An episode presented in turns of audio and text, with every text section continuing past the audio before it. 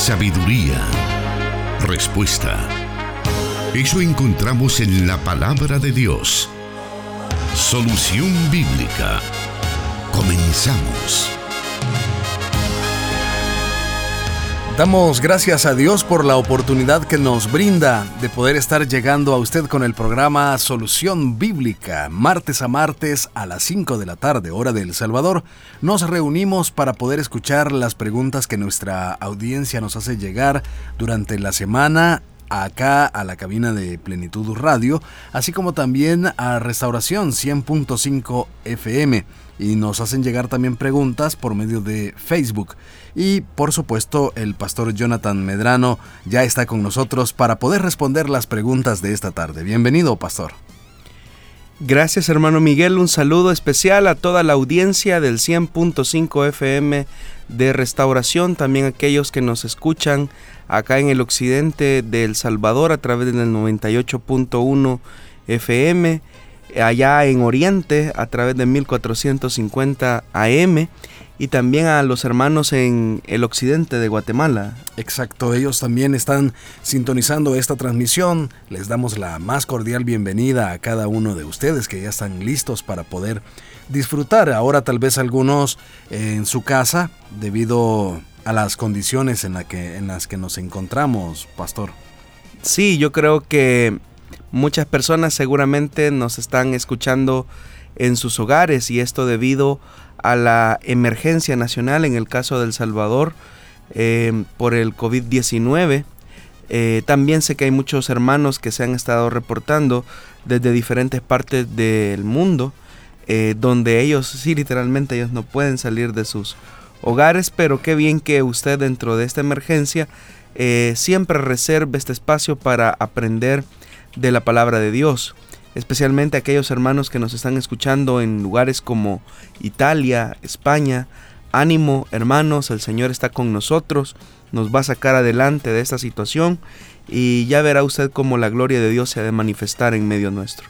Claro, estamos eh, seguros que nuestro Padre Celestial tiene propósitos especiales y para nosotros que somos sus hijos y le amamos, todas estas cosas nos van a ayudar para, para bien. Esa es nuestra fe, esa es nuestra confianza y queremos trasladarle también nuestra eh, pues solidaridad a usted que se encuentra, como dijo bien el pastor, en alguna situación de pues como en el caso de Europa que están en una cuarentena total prácticamente, ¿verdad?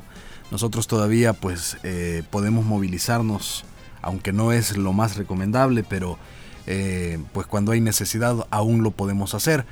Eh, las recomendaciones pues están ahí a la orden del día, usted puede continuar por ahí pendiente de los canales oficiales y bueno, estar muy seguro también de cada uno de esta, de esta información. Hoy temprano pues estaba saliendo un fake, ¿verdad? Acerca de un Twitter del presidente que decía que ya había un caso eh, confirmado, pero eh, pues no, era nada más eso, un fake.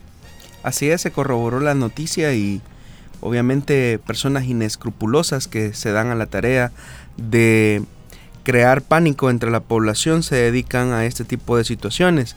Por eso es que aprovechamos, especialmente para todos nuestros oyentes, a permanecer siempre em, en contacto con los medios de comunicación oficiales de nuestra iglesia y también de los medios de comunicación de nuestra misión.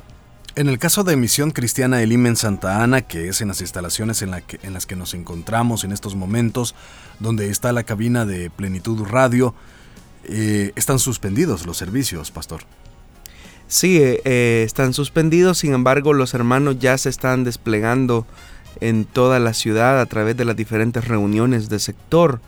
Sin embargo, eh, a eso de las 6.30 de la tarde estaremos transmitiendo eh, online nuestro culto correspondiente a este día, un culto normal. Desde las 6.30 eh, ya usted podrá sintonizarlo a través de plenitud.fm, a través de la página oficial de nuestra iglesia, Misión Cristiana Elim Santa Ana, y a través de Plenitud Radio así también de diferentes eh, filiales de Misión Cristiana Elim, y comenzando pues desde eh, Elim en San Salvador. Todos estos servicios se están realizando en línea para que usted pueda quedarse en casa.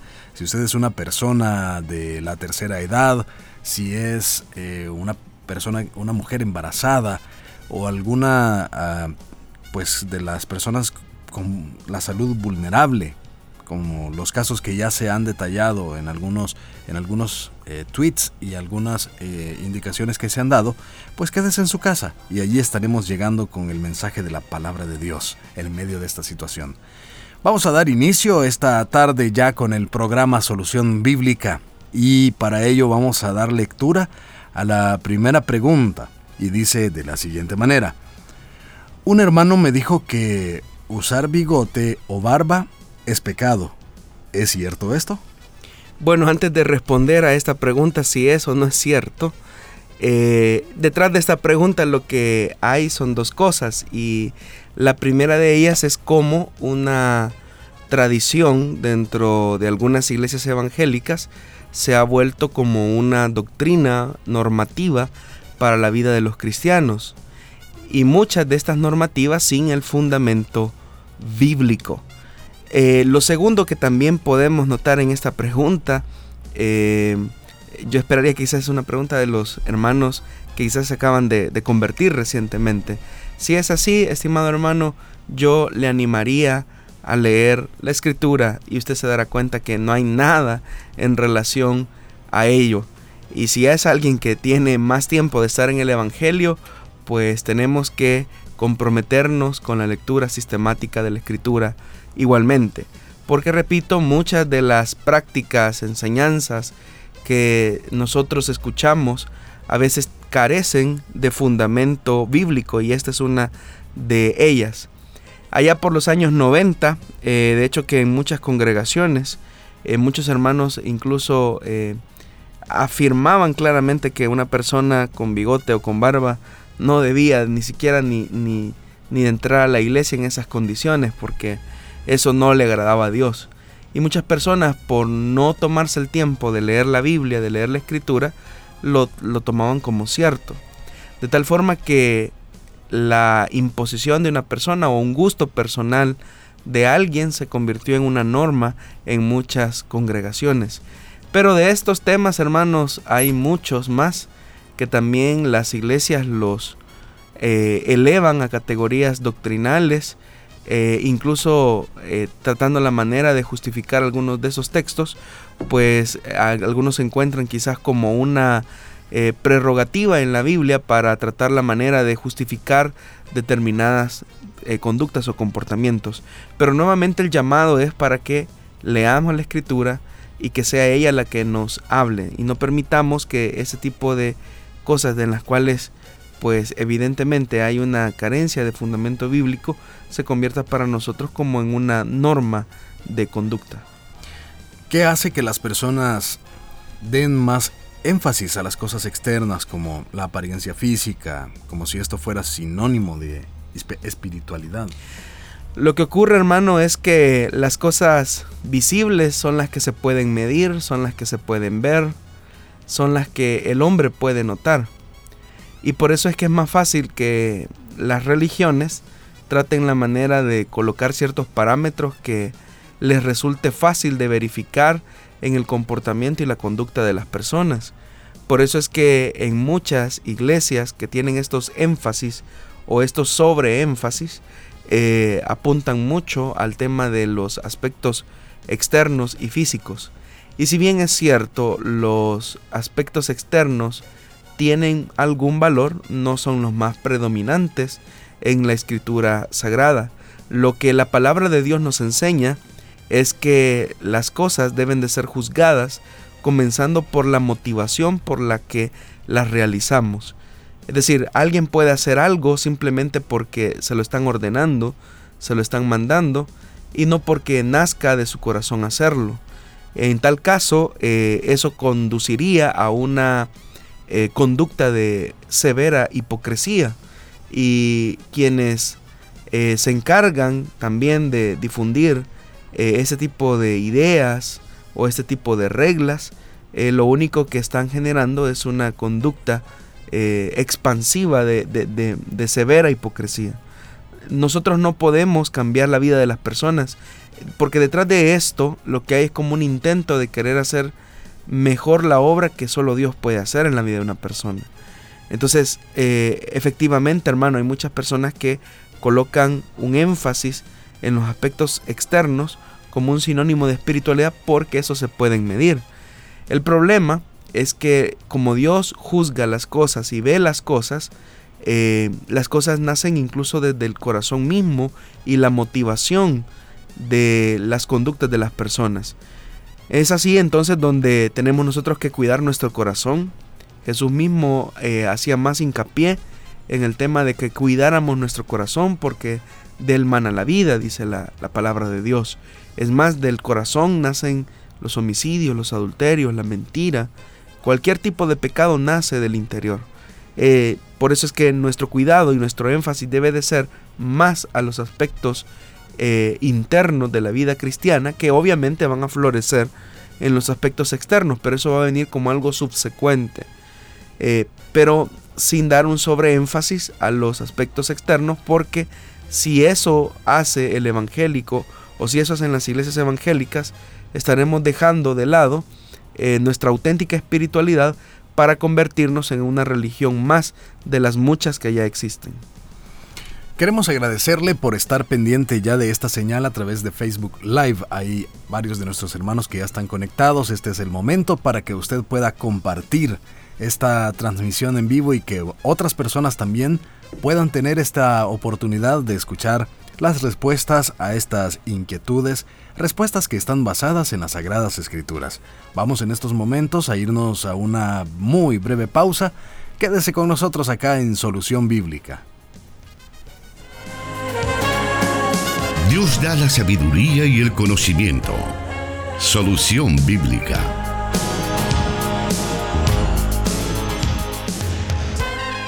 Como decía al inicio del programa, durante toda la semana estamos recibiendo varias preguntas que usted nos envía por medio de WhatsApp, también a través de las diferentes plataformas en Facebook como eh, la página de Solución Bíblica, la página de Plenitud Radio, Restauración 105.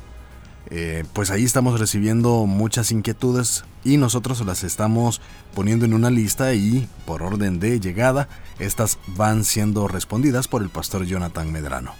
Vamos a irnos a la segunda pregunta de esta tarde, la cual dice, ¿el bautismo en el Espíritu Santo se recibe en el momento de aceptar al Señor Jesucristo o después de haberlo aceptado? Yo tengo entendido que al recibir al Señor, Él sella con el Espíritu Santo, pero no lo bautiza. Efectivamente, la última parte de la pregunta eh, contiene la respuesta. Hay que distinguir eh, la morada del Espíritu Santo o el sello del Espíritu Santo como algunos lo llaman, o la unción del Espíritu Santo también como otros lo llaman, del bautismo con el Espíritu Santo. Eh, cuando la promesa del bautismo en el Espíritu Santo eh, se manifestó a la iglesia, lo hizo como una experiencia diferente y subsecuente a la salvación. Y de hecho que la misma palabra de Dios nos da testimonio de ello cuando los apóstoles fueron sellados con el Espíritu. Y de esto nos da testimonio, como ya lo dije, la escritura en el Evangelio de Juan, capítulo 20, versículo 22, cuando dice eh, la escritura, y habiendo dicho esto, sopló y les dijo, recibid el Espíritu Santo. Es decir, es acá en este momento donde claramente hay una morada, hay un sello, hay una unción del Espíritu Santo sobre la vida de los apóstoles. Pero fue hasta 50 días después que fueron bautizados en el Espíritu Santo en aquel famoso día de Pentecostés. ¿Podría mencionar usted algunos ejemplos en la escritura donde se haga diferencia entre la morada del Espíritu Santo y con la experiencia del bautismo en el Espíritu Santo? Podríamos mencionar dos que se encuentran en el libro de los Hechos, hermano. Cuando Felipe predicó en Samaria, la Biblia dice que hubo muchas conversiones y bautismos en agua, pero fue hasta días después, cuando llegaron los apóstoles a ver lo que había ocurrido, entre los samaritanos que dice la Biblia que recibieron el bautismo del Espíritu Santo. También otro ejemplo de ello lo encontramos en la conversión de Saulo, y es que cuando Saulo eh, entrega su vida al Señor, cae rendido a los pies del Señor, la Biblia dice que él queda, él quedó pues obviamente sellado por el Espíritu, pero fue hasta tres días después que recibió la investidura de poder. Es decir, que Saulo conoce al Señor en su camino a Damasco, pero es tres días después cuando llega Ananías a orar por él, imponiéndole manos, y es ahí donde él recibe el bautismo en el Espíritu Santo. Entonces, en estos ejemplos nosotros notamos que la experiencia de la morada del Espíritu Santo con el bautismo en el Espíritu Santo eh, son diferenciables, pero también notamos que el bautismo en el Espíritu Santo es subsecuente al momento en que recibimos eh, la salvación eh, cuando se produce en nosotros el milagro del nuevo nacimiento. Hay algunas ocasiones donde en la soberanía de Dios el Señor decide que en el mismo momento en el que se está naciendo de nuevo, eh, una persona recibe el bautismo del Espíritu Santo o el don del Espíritu como también lo, lo relata o lo describe el libro de los Hechos de los Apóstoles. Conozco el caso de un hermano que eh, justamente él no sabía nada del Evangelio, no tenía un trasfondo cristiano, pero justamente el día que él se convierte a Cristo, ese mismo día, sin él saberlo, eh, el Espíritu Santo lo bautiza y como señal de recibir el bautismo en el Espíritu Santo comienza a hablar en nuevas lenguas. Hay personas que afirman que para recibir el bautismo en el Espíritu Santo es necesario ser bautizado en agua primero, o hacer ayunos y vigilias y estar santificados. Eh, ¿Qué hay de cierto en estas afirmaciones? Y si existe algún requisito, ¿cuál sería? Bueno, con respecto a que si el bautismo en agua es un requisito para recibir el bautismo en el Espíritu Santo, la respuesta es un categórico no. Podemos notar en algunos casos, por ejemplo, en el libro de los Hechos, donde se nos da eh, evidencia de esta verdad. Por ejemplo, en Hechos capítulo 10, versículo 44 al 47 dice, mientras Pedro estaba todavía hablando, el Espíritu Santo descendió sobre todos los que escuchaban el mensaje. Es decir, es una predicación la que Pedro está teniendo. Pero dice que eh, los que estaban escuchando el mensaje, eh, de repente recibieron la, eh, la, llenura del Espíritu Santo. Y entonces Pedro más adelante se hace la pregunta y dice, ¿acaso puede alguien negar el agua para que sean bautizados estos que han recibido el Espíritu Santo lo mismo que nosotros? Entonces veamos en este caso, en este caso de Hechos 10 lo que se produce primero es una predicación durante la predicación el Espíritu Santo bautiza, eh, es decir, que es, simultánea la conversión y el bautismo en el Espíritu Santo y hasta después viene el bautismo en agua. Entonces el bautismo en agua no es un requisito para recibir el bautismo en el Espíritu Santo. Con respecto a que hay personas que dicen es que para recibir el bautismo en el Espíritu Santo uno debe de hacer ayunos, uno debe de hacer vigilias, o incluso hay unos que van más allá y dicen uno tiene que estar netamente santificado, porque si no está santificado 100%, eh, el Espíritu Santo no lo puede bautizar. Recordemos que en el libro de los Hechos el bautismo en el Espíritu Santo se describe como un don. Y siendo que es un don, eh, ese don procede de Dios, de tal forma que no es meritorio, sino que es por la gracia de Dios en Jesucristo. Por eso es que lo recibimos exclusivamente por gracia. Ahora, ¿cuál sería el requisito? Entonces, ¿cuál sería el único requisito o la única condición que la palabra de Dios establece para recibir el bautismo en el Espíritu Santo? La evidencia la encontramos en el libro de los Hechos, en el capítulo 2, versículo 38 al 39. Dice la palabra de Dios, arrepiéntase y bautícese cada uno de ustedes en el nombre de Jesucristo para perdón de sus pecados, les contestó Pedro, y recibirán el don del Espíritu Santo. En efecto, la promesa es para ustedes, para sus hijos y para todos los extranjeros, es decir, para todos aquellos a quienes el Señor nuestro Dios quiera llamar. Entonces, en la Biblia, el único requisito que la palabra de Dios coloca para recibir el bautismo en el Espíritu Santo es a todos a cuantos el Señor nuestro Dios quiera llamar. Si usted ha sido llamado a salvación eh, por parte de nuestro buen Dios, para usted es el don del Espíritu Santo. ¿Y cómo es que opera el don del Espíritu Santo en el creyente? Bueno, la forma en que el Espíritu Santo manifiesta este milagro em, es cuando el Espíritu Santo da la palabra al creyente. Ya hemos dicho en otras ocasiones que la señal inmediata de haber recibido el bautismo en el Espíritu Santo es hablar en nuevas lenguas. ¿Cómo es que se produce ese milagro en relación a su pregunta? La Biblia nos da testimonio en el libro de los Hechos, capítulo 2, versículo del 3 al 4, donde dice, y se les aparecieron lenguas como de fuego, que repartiéndose se posaron sobre cada uno de ellos. Todos fueron llenos del Espíritu Santo y comenzaron a hablar en otras lenguas, según el Espíritu les daba habilidad para expresarse. Entonces, en el milagro, y por eso es un milagro, acontecen dos elementos importantes. Número uno, el Espíritu Santo da la palabra. ¿Dónde coloca el Espíritu Santo esa palabra? La coloca en la conciencia del creyente, en la mente del creyente. Cuando el creyente tiene esa información, por decirlo de alguna forma, en su mente, en su pensamiento, es una palabra en lengua desconocida. Y ahí el milagro del Espíritu Santo se está operando.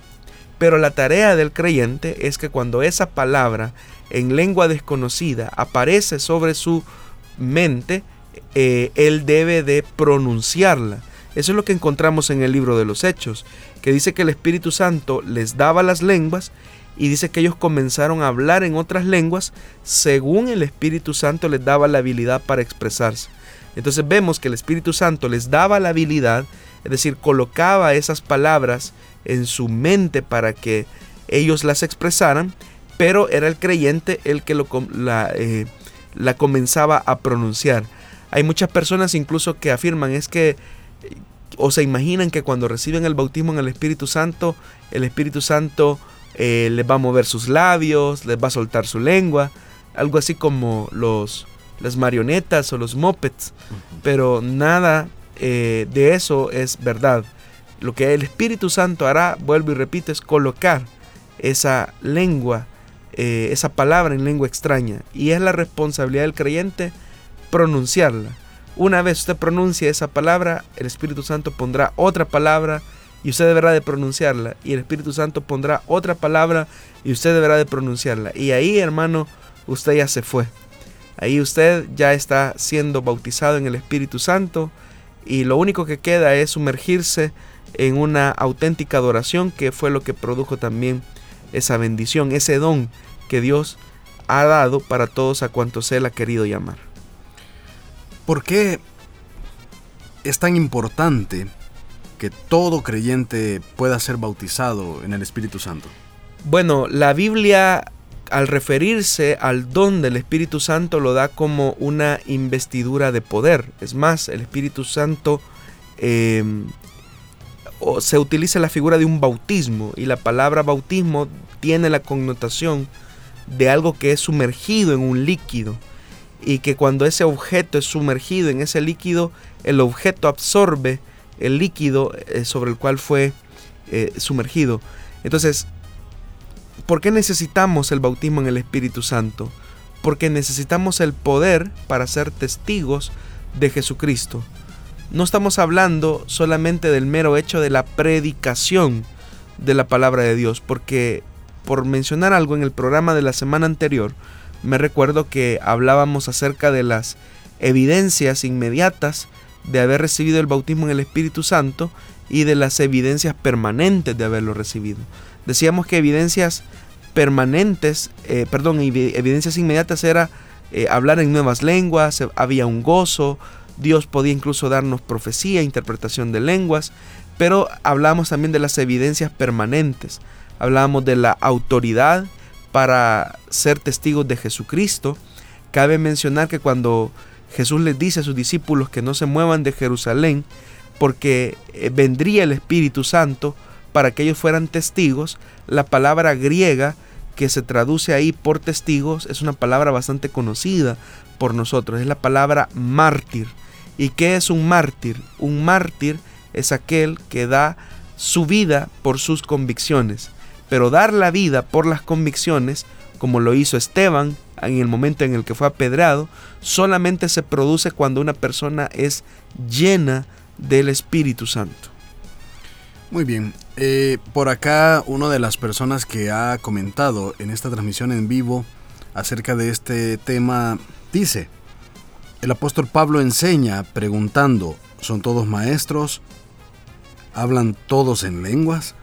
Haciendo énfasis en que no todos son maestros y no todos son pastores y no todos hablan en lenguas.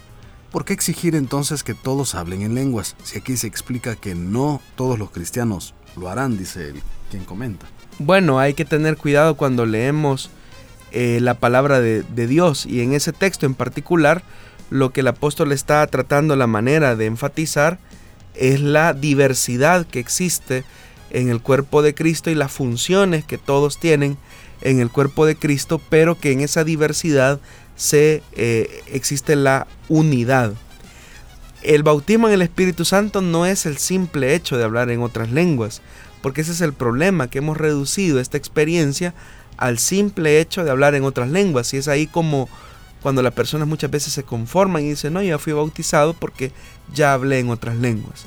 Por eso yo he hablado acerca de la necesidad de, eh, de, de las evidencias permanentes que son la autoridad de la palabra, el tema eh, de acceder a la sobrenaturalidad de Dios. Y es normal que en un mundo donde existe continuo rechazo al Evangelio, el cristiano necesite tener ese poder del Espíritu Santo.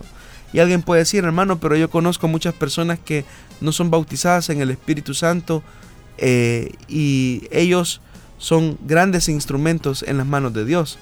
No me cabe la menor duda, pero imagínese lo que sucedería si esa persona eh, fuese utilizado, fuese utilizado por Dios ya eh, teniendo este don del Espíritu de Dios. Así es que el deseo de nosotros es que recibamos este don, que es para cuantos el Señor nuestro Dios ha llamado. Vamos a irnos a una pausa. Le invitamos para que siga con nosotros porque tenemos tiempo para poder escuchar las respuestas a las siguientes preguntas. Quédese en esta sintonía.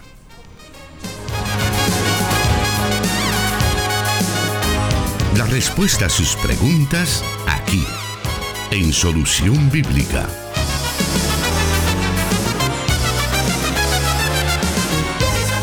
Seguimos adelante con el programa de hoy, recordándole que también tenemos a su disposición las plataformas digitales de Spotify y SoundCloud. Allí usted puede escuchar este programa a partir de mañana y en él pues repetir o escuchar pues alguna respuesta que a usted le ha interesado o a lo mejor su respuesta eh, saldrá ahora y usted quiere escucharla de nuevo pues tiene esa oportunidad a través de esas plataformas digitales. Vamos ahora con la tercera pregunta de esta tarde y nos dice nuestro oyente, Dios los bendiga hermanos, saludos especiales. ¿Dónde está el infierno? Bueno, cuando hablamos del infierno hablamos de ese lugar de separación absoluta de la presencia de Dios. Y la Biblia no nos da testimonio dónde se ubica eh, espacialmente ese lugar de tormento. Lo que sí la Biblia hace es describir lo que será ese lugar de sufrimiento y de tormento. Ese es como el último destino de aquellas personas que en su vida rechazaron a Dios y que como consecuencia o como coherencia de esa decisión que se tomó acá en vida, eh, las personas pues terminan en ese lugar o terminarán en ese lugar de sufrimiento. Porque cabe mencionar que en la actualidad no hay nadie en este lugar de sufrimiento. Tendrá que pasar un periodo en el que la palabra de Dios señala que se han de establecer el juicio a las naciones para que este lugar eh, sea eh, utilizado. Así que la Biblia no nos da testimonio dónde espacialmente se ubica este lugar de condenación eterna. Lo que sí la palabra de Dios hace es tratar la manera de describir de alguna manera el lugar de tormento y sufrimiento. Eh, anteriormente se decía que el infierno estaba en el centro de la tierra. Algunas enseñanzas así pues lo, decían, eh, sobre todo aquellas enseñanzas que iban enfocadas a atraer a las personas imponiendo el miedo al infierno.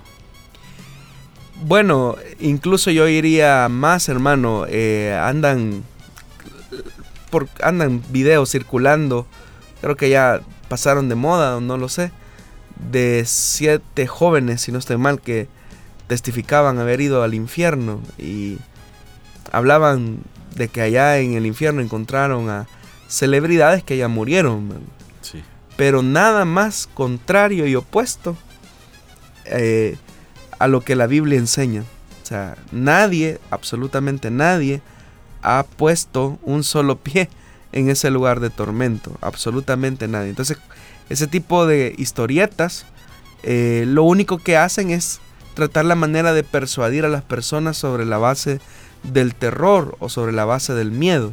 A esto es lo que las personas le llaman, o algunos eh, sociólogos llaman terrorismo religioso. Entonces, Dios no desea que las personas le amen por miedo a no ir a un lugar de tormento. Dios desea que las personas eh, anhelen estar con Él porque le aman a Él, no por miedo.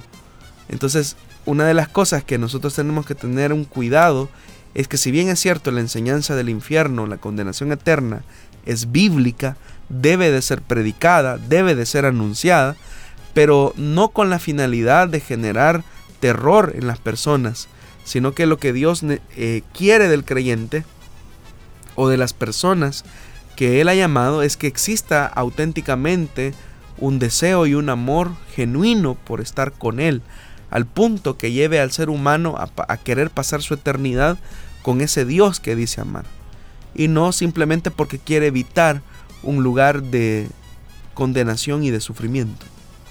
Vamos a irnos a una nueva pausa muy brevemente para luego continuar con las preguntas de esta tarde. Continúe con nosotros.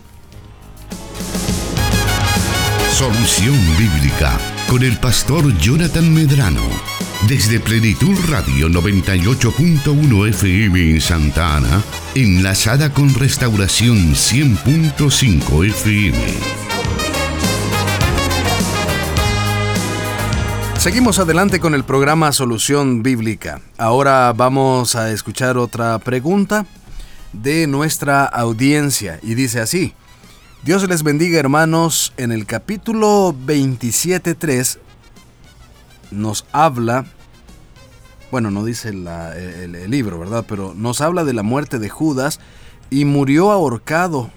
Y si un cristiano por diferentes circunstancias de la vida toma la misma decisión de ahorcarse, o envenenarse, pierde o no la salvación, dice textualmente la pregunta. Bueno, la pregunta que tendríamos que hacerle al oyente en relación a esta pregunta es si la salvación es por obras o es por gracia. Ahí está la respuesta a su pregunta. Si es meritoria o es por la gracia en Jesucristo.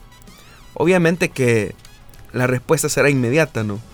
Pero no existe ningún pecado que la sangre de Cristo no pueda perdonar.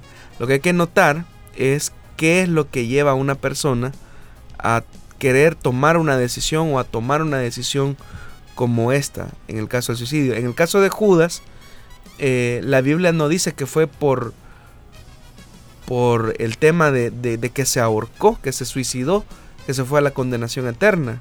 La Biblia lo que enseña es que él ya era un hijo de perdición desde antes que él tomara la decisión de quitarse la vida.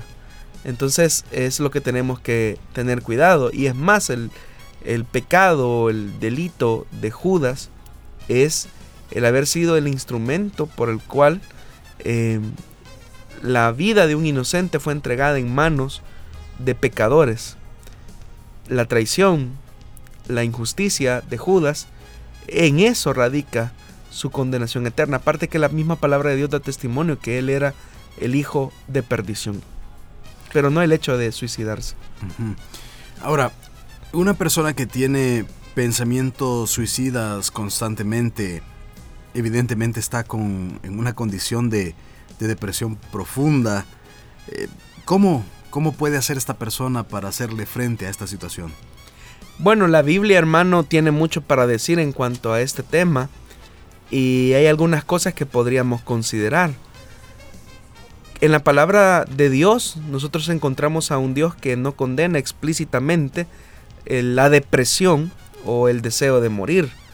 Más bien lo que la palabra de Dios hace es proveer ayuda eh, y salida para tratar la manera de no estar anclado a este tipo de pensamientos. Tenemos varios ejemplos en las escrituras donde hubo personas que tenían deseos intensos de morir por situaciones muy difíciles que estaban atravesando y pues la Biblia nos enseña que Dios no se enojó con ellos porque ellos tuvieran esos estados depresivos eh, o porque tuvieran ese tipo de pensamientos.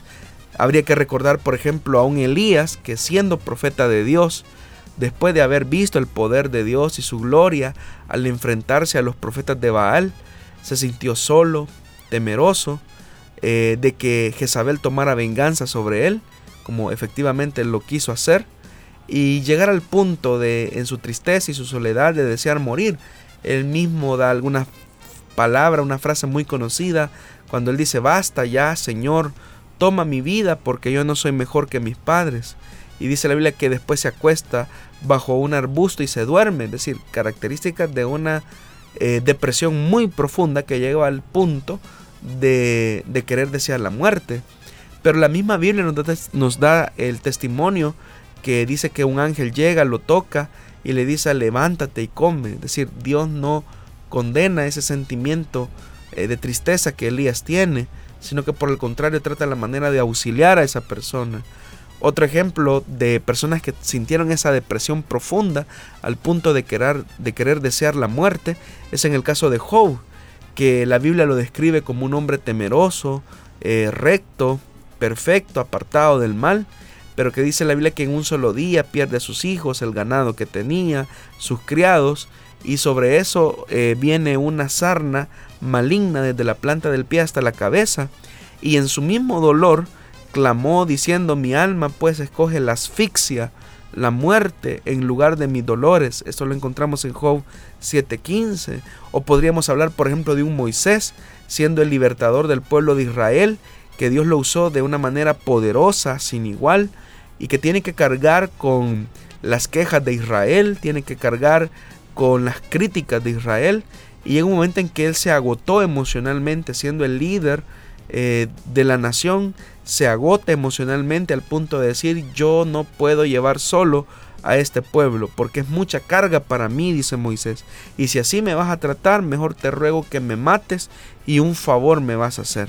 Eso es lo que Moisés le, le dice al Señor en su momento de depresión, en su momento de tristeza y de desesperación.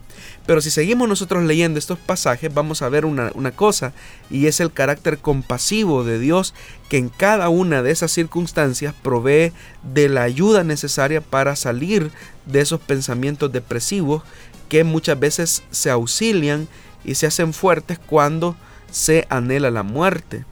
Entonces, frente a estas situaciones, nosotros tenemos que tener claridad que necesitamos la intervención divina el obrar del Dios de toda consolación. Y lo primero que debemos de hacer es clamar a Él. Es más, el salmista dice, Él es el Dios que responde en medio de nuestra más profunda angustia. En mi angustia invoqué al Señor y clamé a mi Dios desde su templo, oyó mi voz y mi clamor delante de Él llegó a sus oídos. El mismo salmista expresa que en su angustia invoca a Dios. Entonces una persona que está en esa condición debe de ser animada a clamar a Dios. Una segunda cosa que debemos de hacer es predicar la palabra de Dios, estar con Él, porque recordemos que en esos momentos depresivos los pensamientos de suicidio llegan porque la persona cree que al quitarse la vida pone fin a sus problemas y cree que de la manera más rápida de ponerle fin a sus problemas o a su situación emocional es poniéndole fin a su vida. Entonces, lejos de eh, criticar a una persona que está en un estado depresivo, nosotros debemos de alentar a esa persona para que se inspire en la palabra de Dios, que es la fuente de vida para el alma y el corazón de una persona que está en aflicción y desesperación.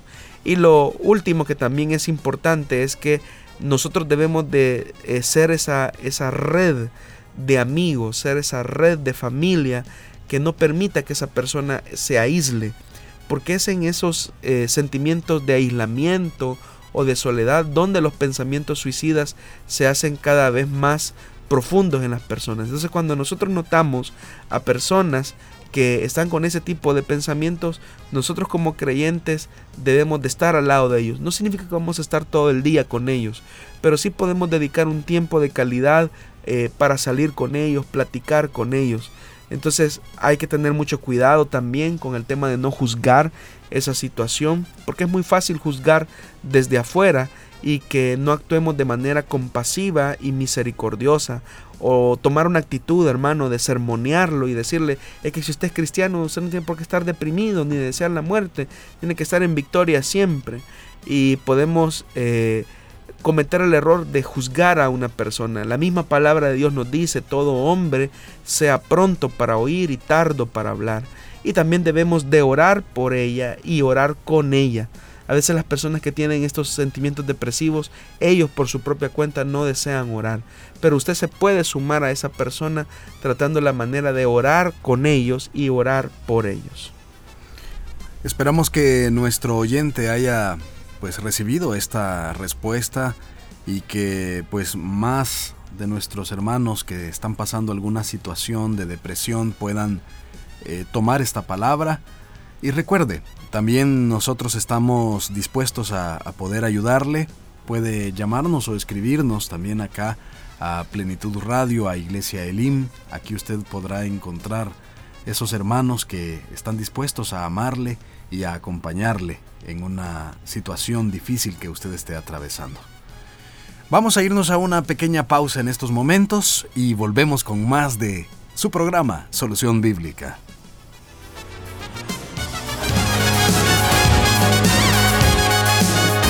Su palabra es luz. Solución bíblica.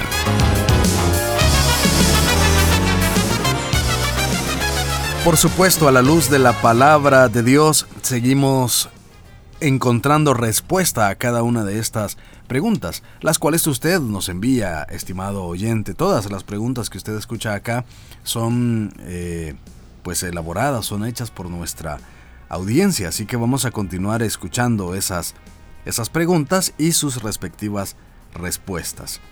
Y nos dice eh, nuestro oyente, ¿todos los pecados son iguales?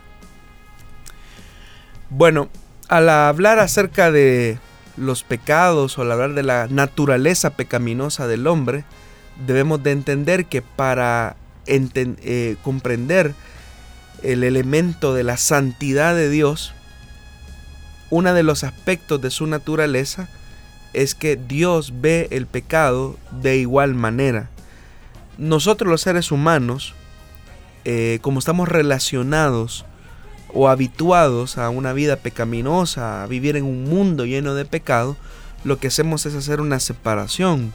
A veces decimos, este es un pecado pequeño, este es un pecado más grande, o este es un pecado, incluso algunos que hablan hasta de colores, ¿verdad? Este es un pecado muy rojo, este es un pecado muy negro, o este pecado no es tan, tan malo. Pero para Dios, por su naturaleza de santidad, el pecado es ofensivo en cualquier área y de cualquier forma y en cualquier manifestación. Para Dios, todos los pecados son iguales. Una mentira es pecado para Dios. El adulterio es pecado para Dios. La murmuración es pecado para Dios. La mentira es pecado para Dios. Y la Biblia dice que la única forma de ser redimido del pecado es a través de un sacrificio perfecto como el que Jesucristo ofreció en la cruz del Calvario. Se necesitaba que un cordero sin mancha, sin defecto, fuera ofrecido de una vez y para siempre por la condición de pecado de los seres humanos. Entonces todos los pecados delante de la santidad de Dios, delante de su naturaleza de pureza, son iguales. Los seres humanos somos los que categorizamos el pecado, pero para Dios todos los pecados son iguales. En ese contexto hubo quienes incluso pusieron los siete, los siete pecados capitales y bueno, Dante Alighieri también eh, puso los diferentes círculos del infierno. ¿Será que todos los pecados tienen el mismo nivel de consecuencia? Bueno, ahí eso es diferente. Todos los pecados delante de Dios, ya lo dijimos, son iguales, ofenden su santidad, nos alejan de Dios. Sin embargo, eh, todos los pecados, eh, o, no todos los pecados más bien, tienen el mismo nivel de consecuencia. Pero el problema, volvemos al punto, que no somos nosotros los que definimos qué consecuencia tiene cada pecado. Lo que sí es cierto es que la Biblia dice categóricamente, alma que pecare, esa morirá. La Biblia también establece que la paga del pecado es muerte. Y no hay una eh, categorización del pecado, simplemente dice el pecado. Ahora, como Dios dentro de su naturaleza es el Señor de la historia, el Señor de la vida, es el juez justo que gobierna las naciones, es Él el que permite y dosifica las consecuencias de la maldad eh, o la consecuencia de, de las acciones u omisiones del ser humano. Entonces, quien establece el nivel de consecuencias o el grado de consecuencias es Dios. Nosotros no lo podemos hacer. Hay personas que pudiesen decir, ¿y por qué esta persona eh, no pagó su, su consecuencia? Es que nosotros juzgamos por lo que vemos, pero Dios tiene diferentes formas de hacer que las personas paguen la consecuencia de su pecado. Y eso es un elemento importante. Las personas pueden ser perdonadas por Dios pero la consecuencia del pecado no nos libramos de ella. Dios es el que define cuándo pagaremos ese pecado, la forma en que pagaremos ese pecado y la intensidad en que hemos de pagar ese pecado. Alguien podría decir, yo solo dije una mentirita pequeña, pero si esa mentirita arruinó hogares, usted cree que es una mentirita, pero es una mentira delante de Dios. Esa mentira arruina hogares, esa mentira arruina personas. Usted tendrá que pagar la consecuencia de ese pecado. No sabemos en qué, ni en qué intensidad, ni cuándo, porque ese es otro elemento. Una persona puede creer que, mire, yo cometí un pecado hace como 10 años y yo nadie se dio cuenta. Eso cree usted, pero llegará un momento en que Dios ha de pagarle a cada uno conforme sus obras, porque Él es un Dios justo. Recordemos que la justicia parte también de la naturaleza santa de Dios. Vamos a seguir con el programa, vamos a continuar en estos momentos con eh, más preguntas que tenemos por acá para aprovechar los minutos que nos restan para llegar al final, pero quisiéramos eh, pues leer algunos de los comentarios que hemos recibido esta tarde y por medio de WhatsApp nos dicen, buenas tardes hermano, gracias por tomarse el tiempo para transmitir la palabra de Dios. Que Dios los guarde en estos momentos difíciles que pasa el país. Saludos desde la colonia La Rávida. Saludos.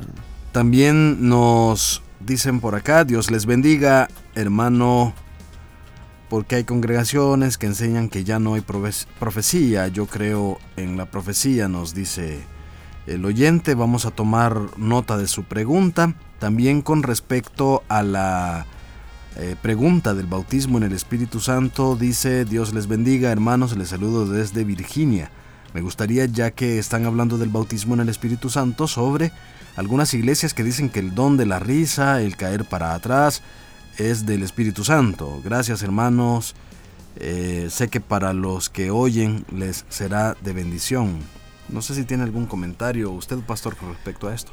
Bueno, ha surgido, bueno, hay que distinguir dos ramas dentro del cristianismo, lo que se conoce como el pentecostalismo y el neopentecostalismo.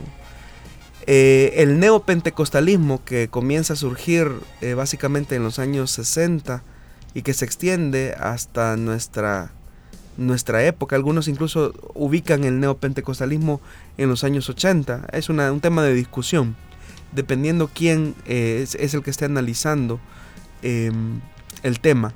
Pero entre los grupos neopentecostales es donde aflorece este tipo de temas como la risa santa, la caída santa, la danza, el tabernáculo de David, cosas como esas.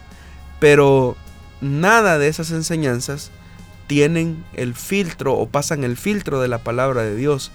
Uno cuando ve una práctica determinada en una congregación debe de filtrarlo sobre la base de la escritura. Cuando los apóstoles recibieron el bautismo en el Espíritu Santo, Hubo risas, se caían, bailaban, hacían como animales, porque hay algunos que han llegado hasta ese extremo, y usted se dará cuenta con una simple lectura de la Biblia que no es así. Entonces, ¿a qué obedece ese tipo de manifestaciones? Podríamos decir, desde una cosa tan sencilla como la histeria colectiva de las personas, hasta que esas manifestaciones tienen un trasfondo eh, dudoso, de dudosa procedencia, por no decir que es un espíritu de confusión que se está introduciendo en estos círculos cristianos con la intención de confundir a las personas y apartarlos de la palabra de Dios. Una práctica dentro de una iglesia, entre más se acerca a las escrituras, es una eh, práctica que va a tener fundamento en ella misma. Por acá tenemos más comentarios en la transmisión de Facebook Live. Meme Aragón nos dice, Dios los bendiga hermanos. Mayra Recinos, bendiciones. Roman Starly Martínez Albanés nos dice, Dios está con nosotros, amados hermanos. Saúl Diego pues nos estaba ahí haciendo una pregunta que se respondió al momento en que se hablaba sobre ese tema. Elizabeth García Soriano, muy interesante, bendiciones. Rodrigo Corpeño, bendiciones pastor, que Dios le siga usando. Vamos a, seguir con la lista de preguntas que teníamos para esta tarde. Vamos a avanzar a la siguiente que nos dice de la siguiente manera. Eh, tengo una pregunta. En Ezequiel se escribe la visión de la construcción de un templo. Pues mi duda es, ¿ese templo se construyó o se construirá posteriormente? Bueno, eh, el oyente está preguntando por la visión que Ezequiel tiene en los últimos capítulos de su libro. Nosotros podemos encontrar eh, que se habla acerca de un templo. Pero para hablar acerca de ese templo tenemos que entender cuál era la vida o para qué estaba hecho un templo. Las personas tienen la idea de que un templo es el local de las reuniones, donde las iglesias se congregan. Entonces dicen, voy a ir a un templo o voy a ir al templo, al culto. Pero el templo no estaba diseñado para reuniones. El templo estaba diseñado solamente para que la presencia de Dios eh, estuviese ahí. es decir, era un símbolo más bien de la presencia de Dios. Y por la misma naturaleza de santidad de Dios, eh, se prohibía el acceso de las personas a ese lugar que era un lugar sagrado. Entonces la Biblia cuando describe en la visión de Ezequiel ese templo está hablando de la comunión que Dios desea establecer con la vida de aquellos que Él mismo ha redimido. Si nosotros unimos eh, estas verdades que he mencionado con el mismo texto de el libro de Apocalipsis donde dice la Biblia que vio descender del cielo la nueva Jerusalén y se describe como la morada de Dios, entonces no se está refiriendo a un templo literal, sino que se está refiriendo a la coexistencia o a la cohabitación entre los redimidos de Dios y la presencia de Dios mismo. Recordemos que la misma palabra de Dios nos da testimonio cuando dice que nosotros, nuestro cuerpo, es templo y morada del Espíritu Santo. Es decir, nuestro cuerpo, no una infraestructura, no un lugar, sino que nuestro cuerpo es templo y morada del Espíritu Santo. Eso habla de la coexistencia y de la eh, de esa habitación o de esa morada de un Dios infinito y grande en algo tan finito y pequeño como somos nosotros. Pero la culminación de esa gloria es la de la esperanza venidera cuando eh, veamos a esa nueva Jerusalén, que es la habitación de Dios con su iglesia, eh, venir nuevamente a establecer un reino perfecto y eterno. El tiempo ha llegado a su fin para nosotros, para este programa, eh, en, este, en esta ocasión. Pero siempre quedan muchas preguntas pendientes. Queremos invitarle para que usted esté siempre en sintonía de este programa a través de la señal del 98.1 FM, a través de 100.5 FM Restauración para todo El Salvador, 1450 AM para la zona oriental del país y también para la zona occidental de Guatemala a través de la emisora Cielo FM 89.1. Pastor Jonathan, gracias por haber estado con nosotros esta tarde. Hermano Miguel, gracias. Un saludo para todos los oyentes de este programa Solución Bíblica. No sabemos en qué parte del mundo nos están escuchando, pero ahí donde usted está, sepa que Dios tiene el control de todas las cosas. Y que todo lo que ocurre, a los que amamos a Dios, nos ayudan para nuestro provecho, para nuestro bien. Así que descansemos en el Señor, Él tiene cuidado de nosotros y vamos a salir adelante. Estaremos en vivo el próximo martes a partir de las 5 de la tarde hora de El Salvador. Puede después, al finalizar esta transmisión en Facebook Live, volver a ver y a escuchar las respuestas de esta tarde. Si no, pues mañana estará ya listo en las plataformas de Spotify y SoundCloud este programa y todos los programas de solución bíblica si usted desea darles seguimiento. Muchísimas gracias y hasta la próxima.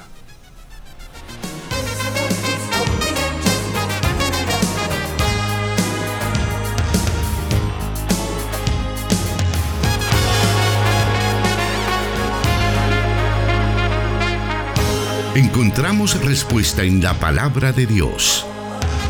Solución Bíblica. Hasta el próximo programa.